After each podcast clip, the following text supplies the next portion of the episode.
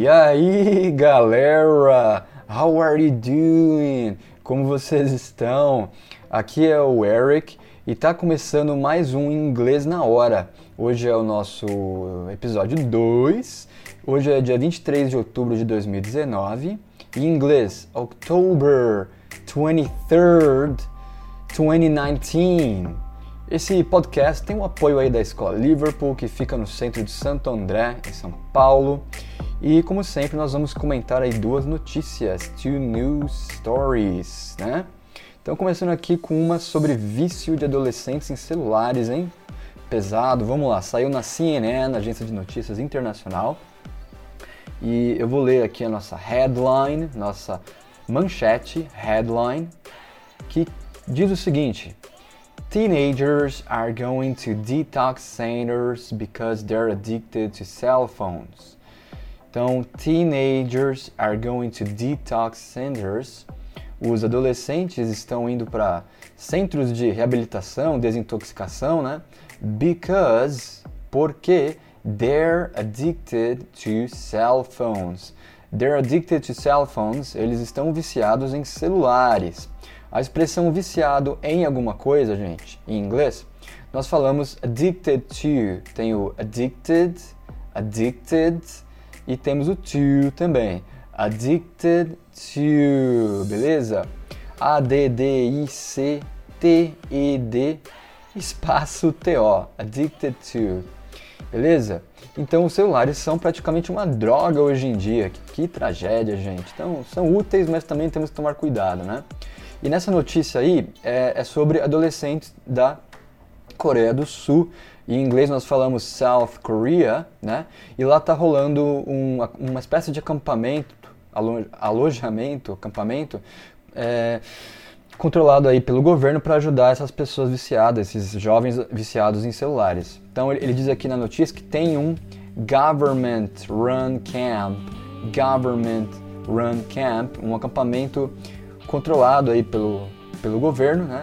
Que for teenagers, para os adolescentes, teenagers who can't put their phones down. Who can't put their phones down?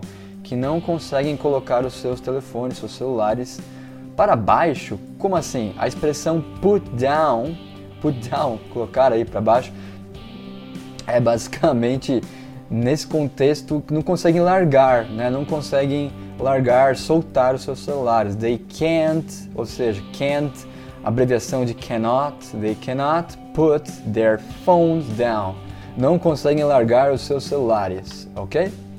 E outro dado interessante da South Korea, da Coreia do Sul, gente, ó, no ano passado, last year, last year around 30% of South Korean children aged 10 to 19 years old were classed as over-dependent on their phones. Ou seja, last year, ano passado, cerca de around 30%, around 30% of South Korean children, cerca de 30% do, das crianças, dos jovens sul-coreanos com a idade aged 10 até 19 years old, de 10 a 19 anos, foram classificados aí, classed as over-dependent. Over-dependent. Ou seja, excessivamente dependentes, muito dependentes dos celulares. Então, é uma coisa para a gente tomar cuidado aí, o, né, controlar o tempo que você fica no celular, gente.